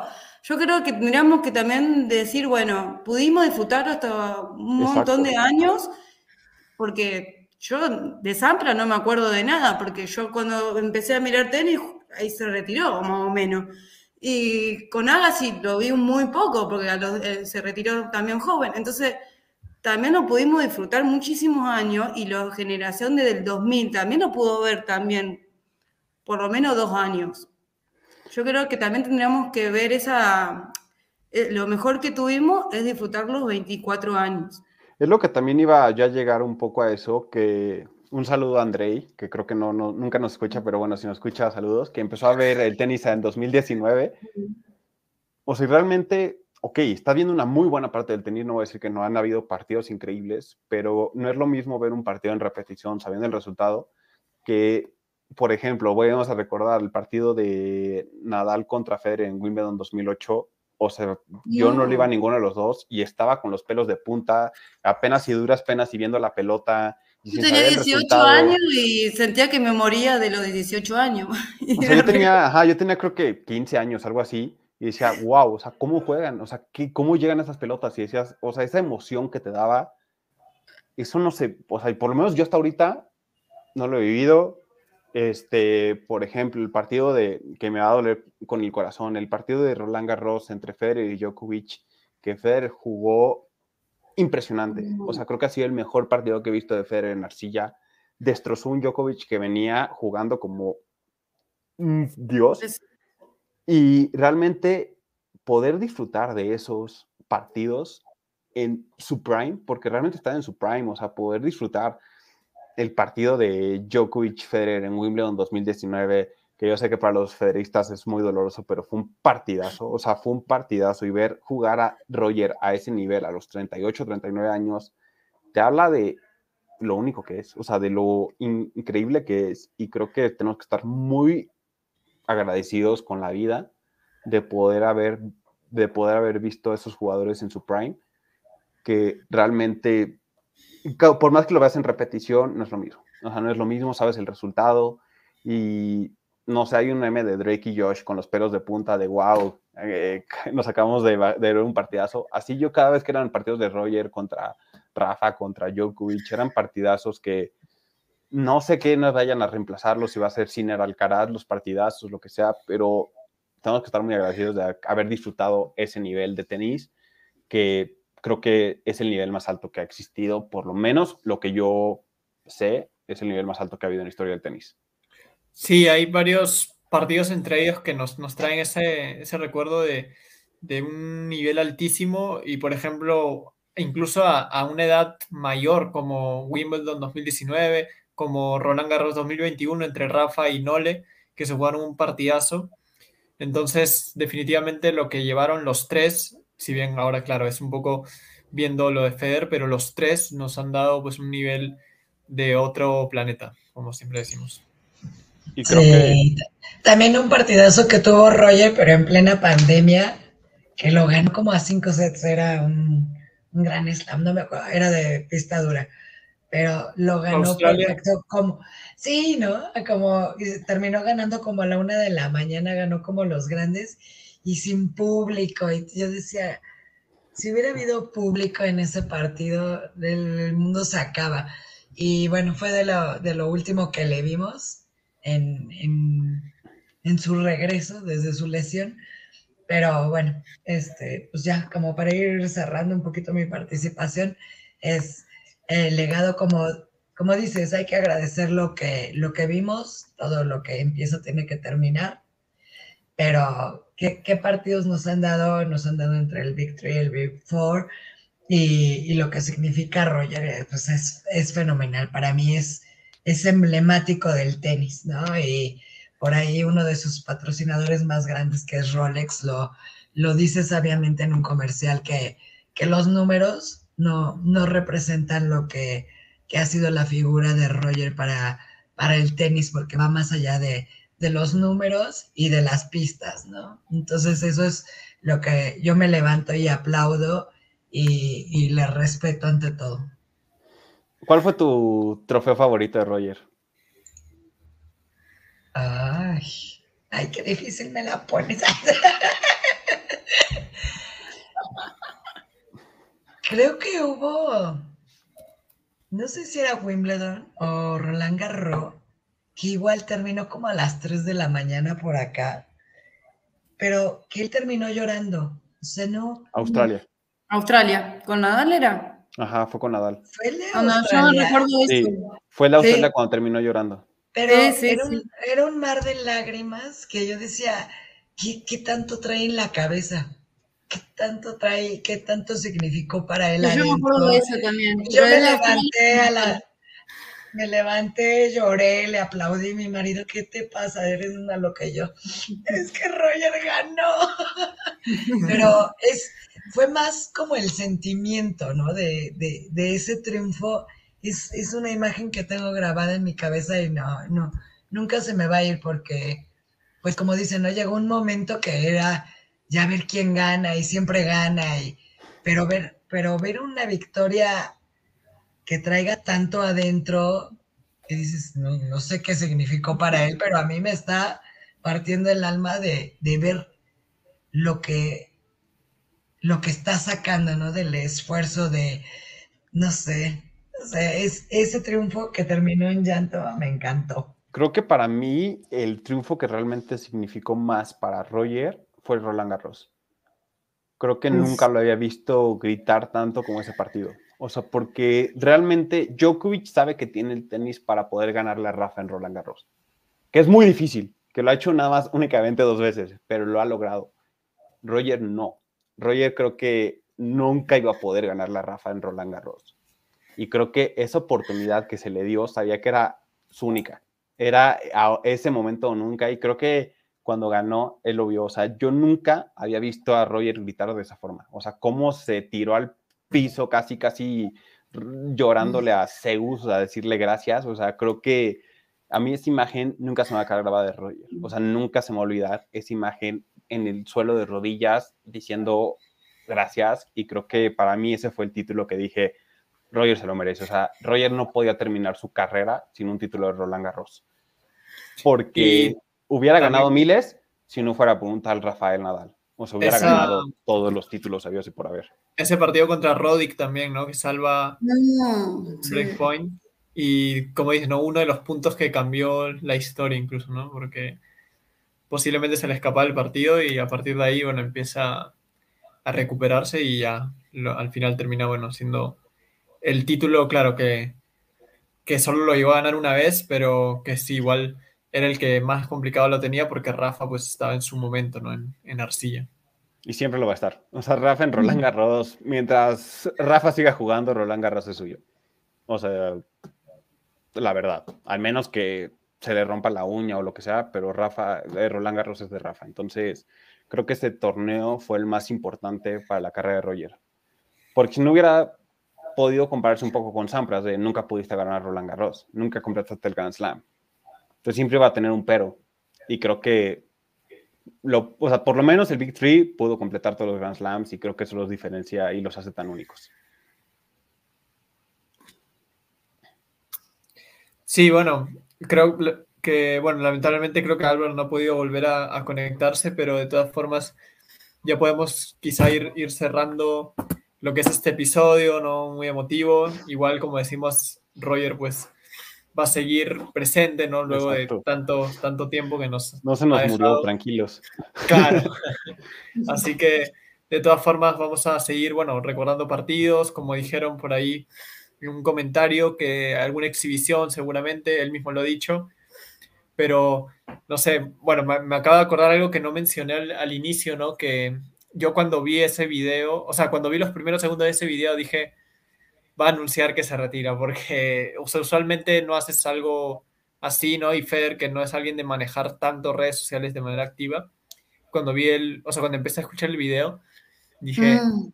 "Mm, es eso, ¿no? Entonces, ya cuando, bueno, lo escuché todo, pues ya era la noticia, ¿no? Qué lindo anunciarlo con tu familia, con tus hijos, con, tu con tus padres, con tu mujer, que no es fácil, porque Claro. ellos te acompañaron de, de que iniciaron, de que inició Claro. hasta que hasta ahora. Es cerrar, claro, cerrar una etapa donde también ya estás acostumbrado quizá a una rutina, ¿no? mm. De entrenar, Eso viajar. cierto. Sí, entrenar, es difícil jugar. porque es como Claro. que decís, ah, mm, eh, tal torneo eh, hacía esto o estaba con estos. O... Aquí- pasado varios exjugadores que, que dicen extraño los vestuarios o extraño esto o extraño hablar. O sea, este que es difícil.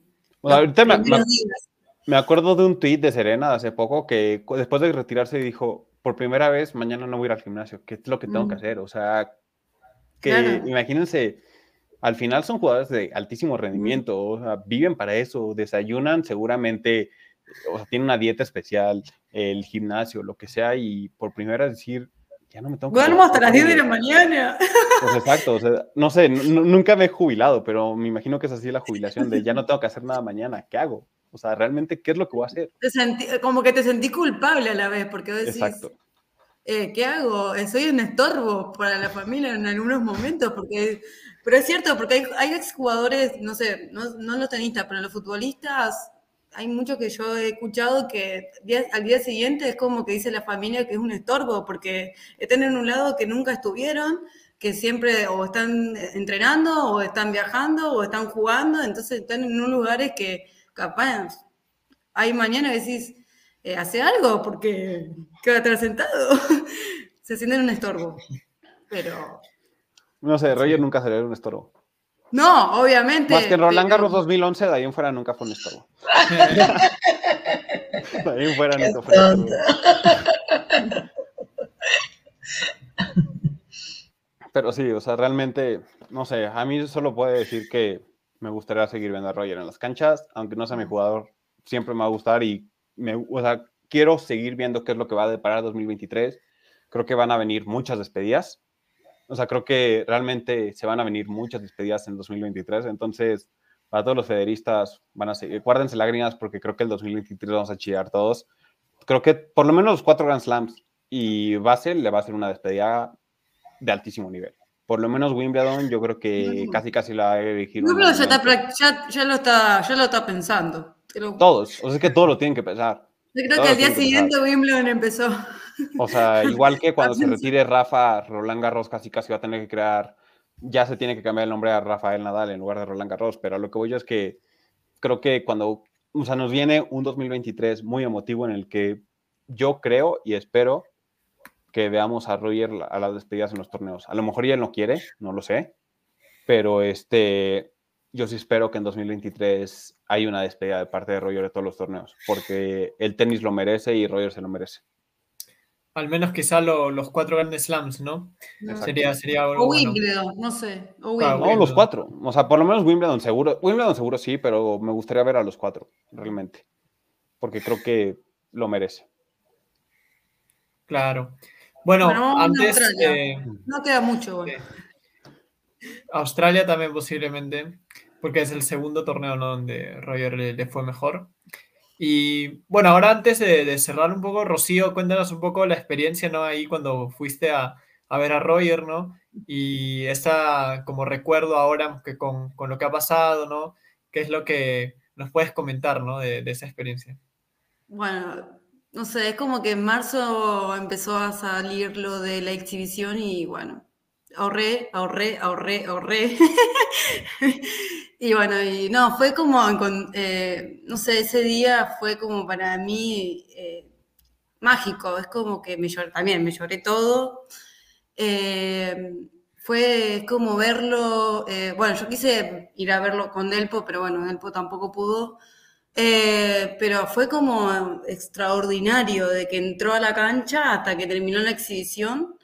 Eh, fue, yo creo que, no sé, es como que yo no caía en ese momento que yo estaba ahí, porque es como que no, no caes, decís, ay, estoy viendo a Roger, o sea, es como, no sé, es como, no sé, eh, era impresionante, me caían lágrimas, lágrimas, lágrimas, no podía más de la emoción de, de, de decir, Creo que al día siguiente, cuando volví de Buenos Aires, ahí es como que empecé a recordar y decir, no, lo pude ver, lo pude, pude cumplir el sueño que siempre quise, porque obviamente cumplí el sueño de ir al Córdoba Open, de ver un ATP 250, de ver tenis, de, no sé, me falta ir a ver la Copa Davis, pero ya ahora no. Eh, y entonces digo, bueno, eh, ese sueño de ir y de disfrutarlo, de verlo jugar, de de ver la simpleza de su juego, de, lo que era. No, fue como impresionante. Era, y la gente, eh, él se prestó para todo, los chistes, lo, él se posaba y, decís, no, no lo puedo creer. Le decían de todo con la mujer y él se prestaba a, a chistes. No es mi mujer, le decían, viste que el argentino es así, de pero de buena manera, porque obviamente no era bromas de mal gusto, sino que todo el mundo le decía chistes de buen gusto, pero él lo tomaba muy, hasta eso lo tomaba bien. Pero no, es como que yo cuando caí al día siguiente digo, no, no lo puedo creer. Y hasta tengo una entrada, y decís, eh, para la historia, o sea, no pude firmarlo obviamente, pero bueno, eh, es así, es como decir, ya cumplí el sueño. Entonces el miércoles cuando decidió retirarse, es como que se me vino ese día, ese 11 de noviembre, esa cancha, ese estadio, jugar con Esberet, eh, no, todo, es lo más. Miriam, también estuviste con la exhibición contra Zverev, ¿no? sí, sí. Yo vi a Roger tres veces. Ah. Una lo vi en Rotterdam en 2011 en el 500, creo que sí es 500, ¿no? O sea, bueno, era 500. Jugó contra, creo que era Monfils. Ajá, creo que jugó contra Monfils, no recuerdo muy bien. Este, ahí me encantó. Luego lo pude ver en persona, nada donde yo vivía en Suiza, inaugurando una calle que se llamaba Federale, entonces firmando ya autógrafos. Mm. Y ahí no jugó. Y después lo vi en la Plaza México. Y en la Plaza México sí fue una absoluta locura estaba yo hasta arriba, entonces nunca alcancé a ver la pelota. No te puedo decir que fue un buen partido de tenis porque en ningún momento vi la pelota. Pero fue más, no creo que haya sido un buen partido al final de la exhibición y fue nada más golpes, truco y era diversión. Pero al final te das cuenta de que solo Roger puede llenar un estadio así. Por más que me duela decirlo en el alma, Djokovic jamás lo llenaría y te habla de lo grande que es Roger. O sea, llenar un estadio como lo hizo Plaza México. Además lo llenó en todos los países que fue, porque Ajá, México, en su momento fue, fue, fue récord. El de México, que fue un récord que duró tres meses porque después llegó Sudáfrica, pero Mm. te habla, o sea, te habla de lo increíble que es, que puede llenar esos estadios y si Mm. quisiera, podría llenar el estadio que quisiera. O sea, si Mm. él, el tema es que el tenis no se presta para ver en estadios muy grandes, pero si lo metemos en un estadio de fútbol, Roger lo llena. Roger lo llena seguro. Y aquí eran 20 mil personas, creo que la O2 Arena, y lo llenó. Y se agotaron las entradas ese día, que es lo único que, regresando a la Liber, no me gusta, que son tickets demasiado caros. Y creo que Mm. eso también es, se me hace muy injusto. O sea, ni siquiera las finals costaban eso.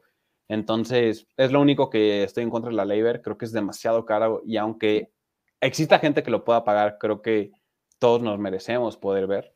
Este, pero regresando al otro, creo que si Roger lo pones, no sé, en el Bernabéu, lo podría llenar. O sea, creo que realmente tiene el tenis para poder llenarlo y lo va a seguir teniendo. Y me gustaría ver muchas exhibiciones de él. Ojalá que vuelva a México en algún momento. No lo veo posible. Ahorita por lo menos es Nadal. acá. Ahorita va a estar Nadal en noviembre, pero de ahí en fuera creo que sería bastante pues, bueno para el mundo del tenis seguir viendo exhibiciones de Roger. Claro. Miriam, tú también estuviste en el partido con, con Zverev, ¿no? Ahí. Sí, sí. Sí, y en ese momento también era mi niño consentido, el, el malvado de Zverev. Entonces, para mí fue un sueño. Hubo un partido de dobles, de, era la despedida también de los Brian Bros. Mm. que también fue, fue un espectáculo. Terminaron ganando los mexicanos, no sé por qué, ¿verdad? A los mejores del mundo. fue un espectáculo, pero cuando, cuando sale Roger, es, es, es una magia.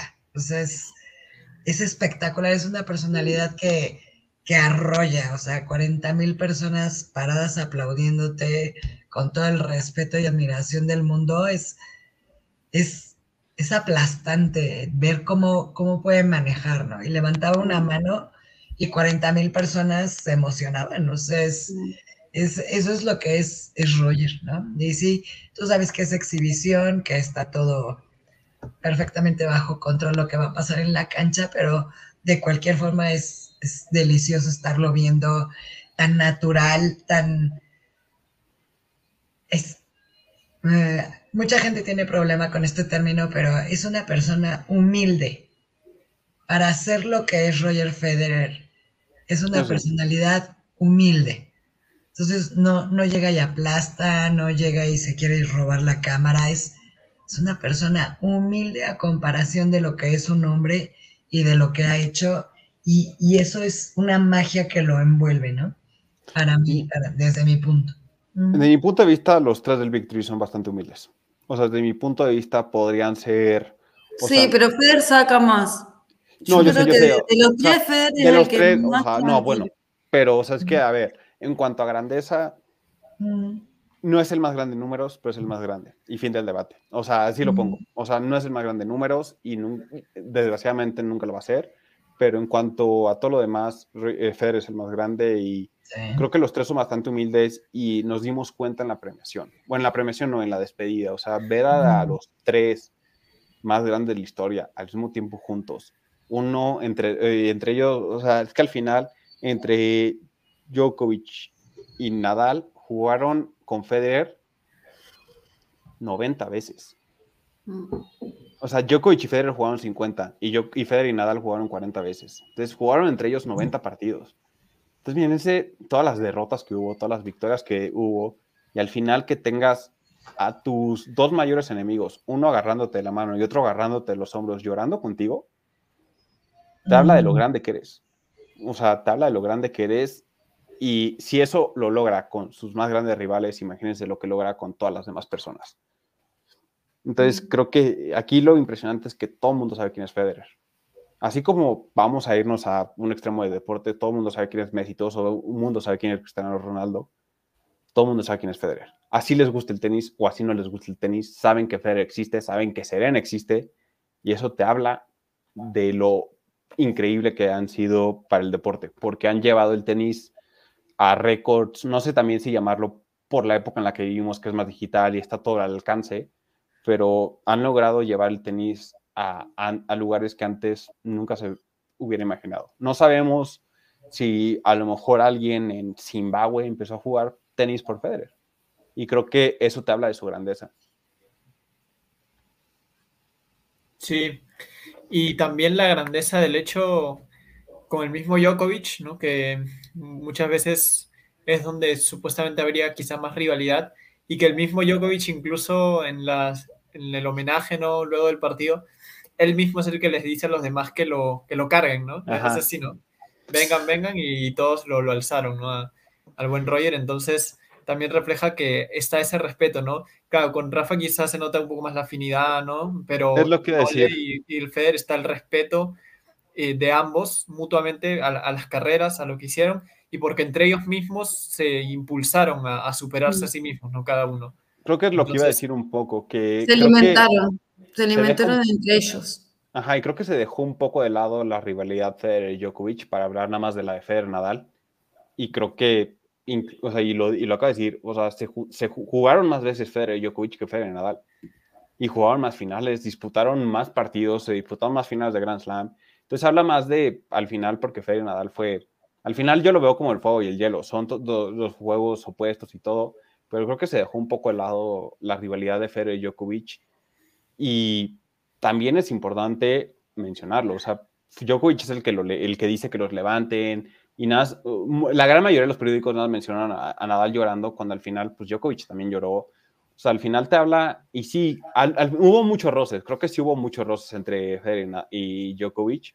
No, no creo que tanto entre ellos, sino sé que el papá de Djokovic, perdón por lo que digo, es un pendejazo.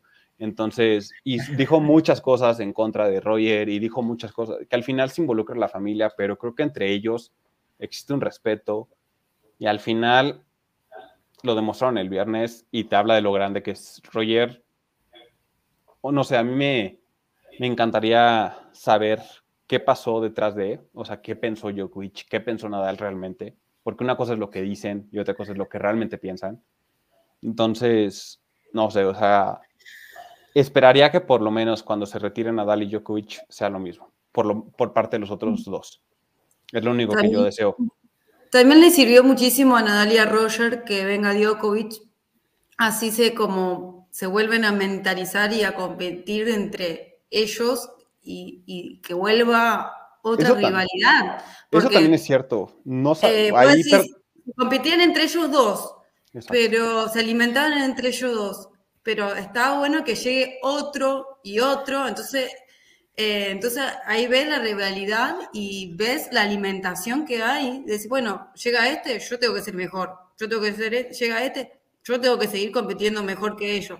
Obviamente, eh, en, el tenis y competir y ser mejor en el sentido de, los, de los sanos. No te digo ser mejor de él por, porque yo quiero ser mejor. O sea, quiero competir y ser un poquito mejor, pero a la vez yo creo que hubo, eh, entró eh, bien para Nadal y para, para Roger. Es lo que también es cierto, no lo había pensado, pero a lo mejor y no sabemos si no hubiera existido tal, un tal Novak Djokovic, a lo mejor y Federer y Nadal nunca hubieran terminado siendo tan buenos amigos. Mm. A lo mejor y, y Nadal y Federer se hicieron buenos amigos porque de repente llegó Djokovic y fue como un ellos dos de ¿qué está pasando? Entonces, no sé, o sea, creo que eso pues al final es una situación hipotética que nunca va a suceder, no sabemos qué, iba, qué hubiera pasado. Yo solo espero que cuando se retiren Djokovic y Nadal, tanto, los, o sea, que los, o los otros dos estén presentes y sea tan increíble como fue el retiro de Roger, es lo único que deseo. Sí, sería algo muy, muy bueno y muy, o sea, merecido para, todos lo, para lo que es el tenis, para lo que dan significado a estos jugadores. Y bueno, ahora sí creo que podemos ir dando nuestros comentarios finales. Yo voy a también hacer un comentario el último, así que primero, bueno, le doy la palabra a Miriam, a ver qué nos puedes decir luego de toda esta conversa que hemos tenido sobre Roger Federer. Pues sí, es Roger y, y por ahí se nos fueron varios temas. Una disculpa a todos nuestros eh, seguidores de quinto set, que se nos fue un gran slam, se nos fue Serena y, y ahorita pues broche de oro con, con Roger. Sí, traigo mis lagrimitas por, por la reina, por Federer, es, es como etapa fuerte para, para el tenis.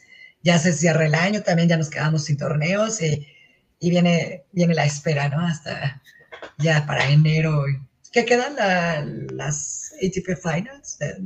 Finals sí. Queda el Master de París y, bueno, o sea, muchos torneos, pero, Mm. bueno, realmente Sí, bueno, muchos. los pequeños.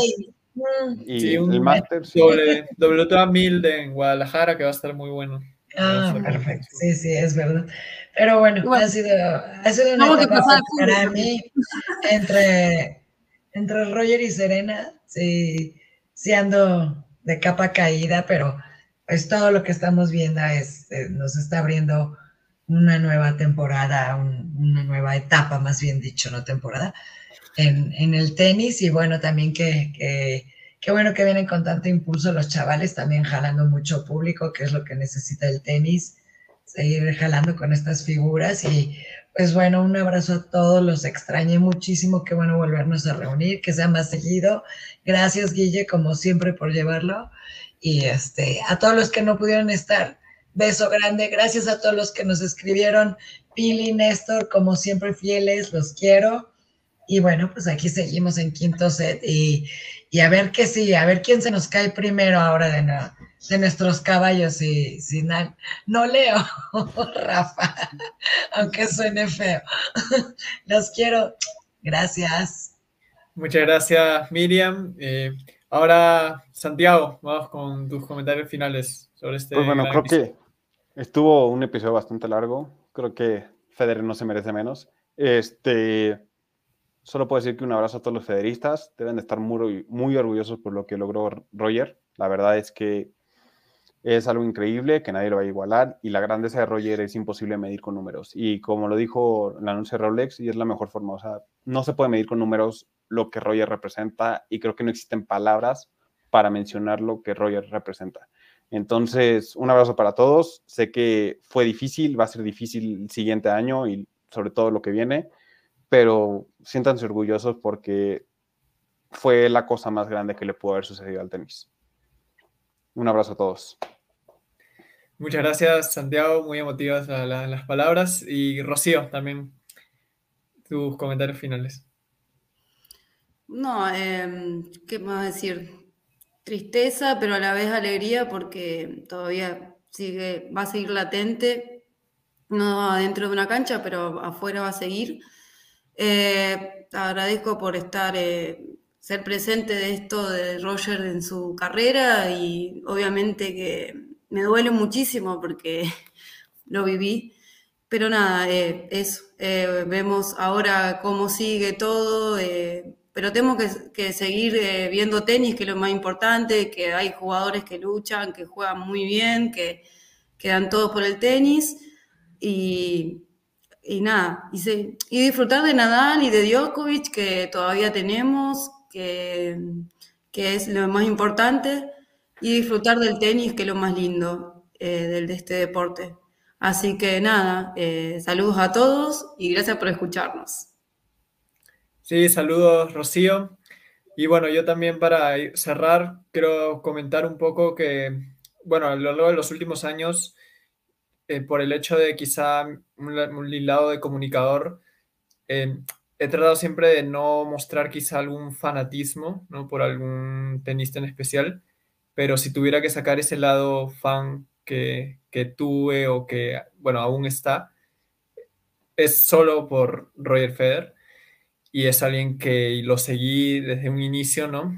No desde un inicio, pero, o sea, desde que empecé a seguir el deporte y sí puedo decir de que es alguien que motivó mucho, ¿no? A, seguir este deporte y bueno, ya con los años, bueno, de alguna manera ya no fue tanto el lado fanático, sino también ya un poco tratando, ¿no? De, de ser algo más objetivo, pero sí, o sea, tengo que, o sea, sentir un poco de nostalgia, ¿no? Siento por, porque es Roger el que me acercó más a este deporte y que ahora, bueno, me tiene aquí eh, con ustedes en quinto set. Entonces, sí, también siento esa, esa cosita, ¿no? De, de, uf, gracias, gracias Roger, ¿no? Por, Gracias, por todo lo que ha dejado por el deporte. Y bueno, sí, que ese es el punto final, pero que hemos disfrutado bastante de toda su trayectoria, de todo lo que nos ha dejado y, y sí, es bastante, es un punto final, pero también como nos permite recordar todos los buenos momentos como espectadores que vivimos al, al verlo. ¿no? Entonces, gracias Roger Fer, como dice el título del episodio, por todo lo que has aportado al tenis. Sí. Ay, qué bonitas palabras, Guillermo. Ay. Sí. No es un velorio, Gracias, tranquilo. No importa. Sí, sí. No. De hecho, No. como... ¿Te murió el tenis o no? Yo el- yo viernes- De, de quinto set, ¿no? Porque, claro, ahí, ahí estábamos comentándolo, no por el chat, ¿no? Pero ya, claro, un espacio hablado, ¿no? Es como para dejar, ¿no? De, de claro, ¿no? Lo que uno siente, ¿no? Después de, de esta noticia, ¿no? Que es, claro, un, todo un suceso como el de Serena también, pero muy, muy importante. Bueno, muchas gracias a, a ustedes y gracias a los que nos han escuchado por este episodio. Como dijo Rocío también, el tenis sigue, este deporte tan bonito continúa.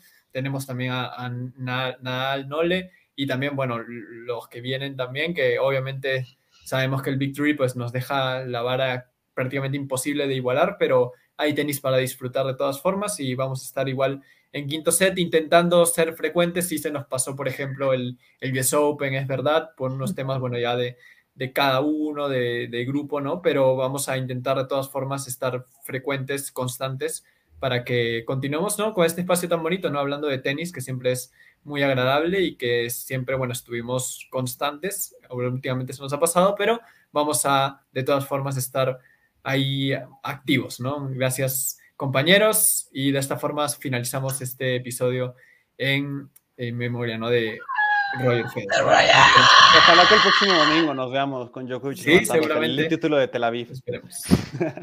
Vamos, vamos, sí, Muchas gracias. Gracias, Roger. Bye. El más grande.